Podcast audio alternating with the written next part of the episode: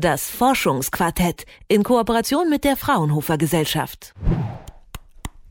Ja, gesunde Zähne klingen nicht nur gut, die sind auch nett anzusehen und sie spielen auch für den gesamten Körper eine wichtige Rolle. Neue Forschungen haben gezeigt, dass Zahnkrankheiten mit anderen Krankheiten in direktem Zusammenhang stehen können. Eine dieser Zahnkrankheiten ist die Parodontose. Rund neun Millionen Menschen in Deutschland leiden unter der Krankheit, so eine Schätzung der Deutschen Gesellschaft für Parodontologie. Wissenschaftler der Fraunhofer Gesellschaft forschen derzeit an einem Wirkstoff gegen die Krankheit. Detektor FM Reporter Max Heke stellt das Forschungsprojekt vor und Vorsicht, das ist jetzt nichts für Menschen mit Zahnarztphobie. Neulich beim Zahnarzt. Herr Heke, bitte. Vielen Dank. Nehmen Sie Platz. Was ist Ihr Problem? Ja, Zahnschmerz. Legen Sie sich ein bisschen nach hinten. Ich fahre den Stuhl runter und schaue mir das an. Herr Heke, was machen Sie denn? Es gibt eine Reihe von Zahntaschen, die entzündet sind bei Ihnen, insbesondere im Oberkiefer. Okay. Äh, wir würden die Bakterienkultur analysieren. Ich habe aber das Gefühl, dass Sie hier unter einer Gingivitis oder Periodontitis leiden. Und ich will Ihnen jetzt hier nicht den Teufel an die Wand malen. Es kann durchaus sein, dass es einen Einfluss zum Beispiel auf Ihre Herz-Kreislauf-Gesundheit hat. Und deshalb sollten wir uns das jetzt ganz genau angucken. Auf jeden Fall. Vielen Dank, Herr Doktor. Tatsächlich war ich nicht beim Zahnarzt, sondern am Fraunhofer Institut für Zelltherapie und Immunologie in Halle an der Saale. Und der Herr Doktor ist auch nicht mein Zahnarzt, sondern Dr. Hans-Ulrich Demuth, Biochemiker der Fraunhofer Einrichtung. Das Szenario, das wir durchgespielt haben, ist aber alles andere als unrealistisch, so der Wissenschaftler. Also grob leidet etwa ein Drittel aller Menschen unter einer Gingivitis bzw. einer offenen Parodontose im Zuge ihres Lebens. Wir befinden uns im menschlichen Mund. Beim erwachsenen Menschen sind hier im Idealfall 32 Zähne anzufinden. Auf und im Zahnschmelz und im Zahnfleisch befinden sich zahlreiche Bakterien, mit denen wir normalerweise in gesunder Symbiose leben. Einige dieser Bakterien sind allerdings toxisch und können sich bei einem Überangebot an Nahrung, etwa bei schlechter Mundhygiene, vermehren. Das Zahnfleisch entzündet sich. Dann spricht man von einer Gingivitis. Wird diese Entzündung nicht behandelt, kann sich das Zahnfleisch zurückbilden.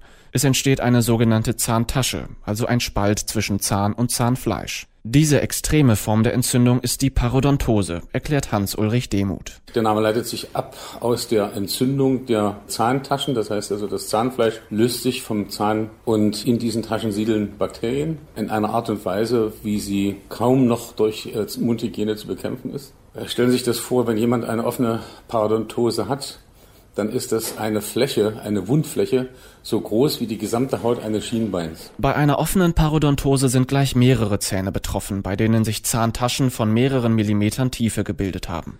Das Spektrum der Behandlung der Parodontose reicht derzeit von professioneller Zahnreinigung über Antibiotika bis hin zu chirurgischen Eingriffen. Wird die Krankheit nicht behandelt, kann sie dem gesamten Organismus schaden. Denn die Bakterien bleiben nicht an Ort und Stelle. Über die offenen Wunden im Mund gelangen sie in den Blutkreislauf. So steht die Parodontose im Verdacht, Herz-Kreislauf-Erkrankungen, Diabetes und sogar Alzheimer zu begünstigen. Die Europäische Union hat die Bedeutung der Zahnerkrankung erkannt und das Forschungsprojekt Trigger ins Leben gerufen. Europäische Forschungseinrichtungen sollen den Zusammenhang der Parodontose mit anderen Krankheiten untersuchen und effektive Wirkmittel gegen die Krankheit finden. Für diesen Teil ist das Team um Hans-Ulrich Demuth in Halle an der Saale zuständig. Sein Team sucht einen Wirkstoff, der weniger invasiv als eine chirurgische Operation oder die Behandlung mit Antibiotika ist. Die Forscher sind auch schon hinter die Tricks des Übeltäters gekommen, erklärt Projektleiter Demuth. Der Mikroorganismus lebt von dem Eiweiß oder den Eiweißen, die er im Mundraum vorfindet. Und diese Eiweiße muss er sich aufbereiten. Das heißt also, der kann nicht die Eiweiße schlucken, sondern der kann nur die Bestandteile dieser humanen, menschlichen, körpereigenen Eiweiße in sich aufnehmen. Und dazu setzt er selber eiweißspaltende Enzyme frei.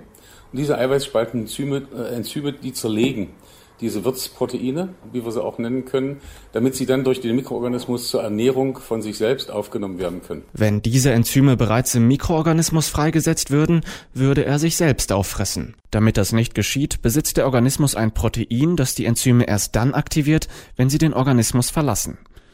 Ziel der Forscher ist es nun, dieses spezielle Protein zu blockieren. So wollen sie verhindern, dass das Bakterium unser Eiweiß zersetzt und dadurch im wahrsten Sinne des Wortes verhungert. Die Forscher konnten einen Wirkstoff identifizieren, der wie ein Maulkorb für das Bakterium wirkt. Allerdings erst unter Laborbedingungen in Zellkulturen. In einem nächsten Schritt wird der Stoff im Tierexperiment getestet. Zeigt das Mittel auch hier Wirkung, wird man über die Form der Darreichung des Stoffes nachdenken.